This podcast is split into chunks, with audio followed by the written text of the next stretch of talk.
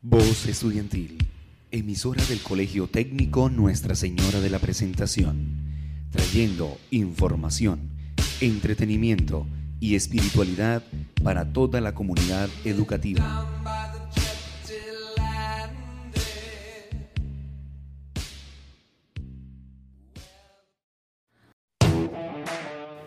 Buenas, sean todos bienvenidos a este su programa Un sano regreso a clases, donde cada semana le hablaremos sobre diferentes temas como la alternancia a clases, la protección de los estudiantes con las medidas de bioseguridad y la erradicación del bullying. Los estaremos acompañando cada semana Ana María, Shirley, Nicole, Stephanie y Santiago.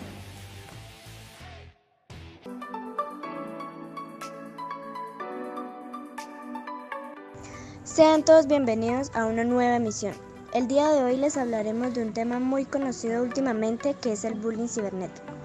Les habla Stephanie Hernández junto con mis compañeros Ana Montañez, Shirley Millán, Nicole Álvarez y Santiago Ayala.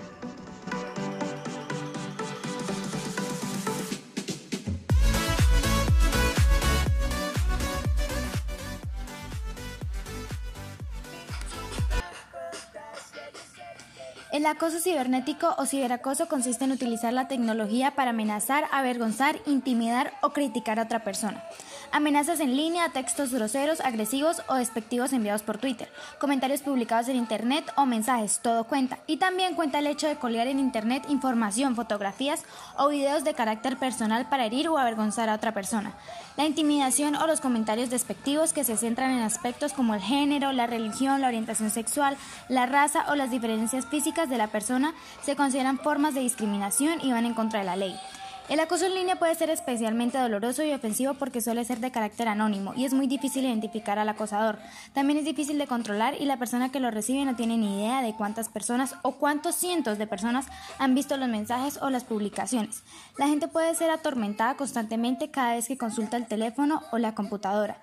El acoso cibernético puede ser más difícil de cometer que otros tipos de acoso o bullying, porque el acoso no tiene que ser enfrentarse cara a cara con su víctima. ¿Qué podemos hacer para evitar el bullying cibernético? Son muchos los casos de bullying cibernético que vivimos diariamente en la sociedad y son muchas las soluciones también, pero hoy les voy a, decir las seis que he investigado que pienso que son principalmente las más importantes. Número uno, para los niños y adolescentes, hacerles saber que no es culpa de ellos de que sufran bullying cibernético, es culpa de la persona que es consciente, perdón, de que esto es muy malo y aún así lo hace. Número dos, no responder o tomar represalias. La número 3, guardar las evidencias, pantallazos, mensajes, lo que usted pueda guardar para tener como evidencia que le están haciendo bullying cibernético. Número 4, intentar decirle al abusador que pare de forma amable y si no, pues pasamos al número 5 ya, que sería buscar ayuda. Y la número 6 sería emplear la tecnología disponible para defenderse, aunque pienso que esta solución está muy fuera de contexto y pienso que es más factible la número 5 que buscar ayuda ya sea con nuestros padres o pues las autoridades.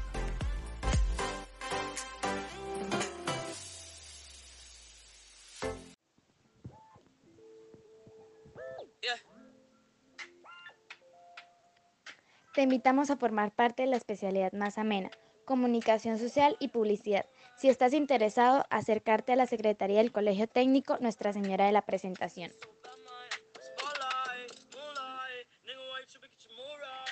En esta ocasión finalizamos el programa. Gracias por permitirnos un momento de su vida. Esperamos haya sido de su agrado. No olviden sintonizar esta su emisora preferida. Voz Estudiantil, emisora del Colegio Técnico Nuestra Señora de la Presentación, trayendo información, entretenimiento y espiritualidad para toda la comunidad educativa.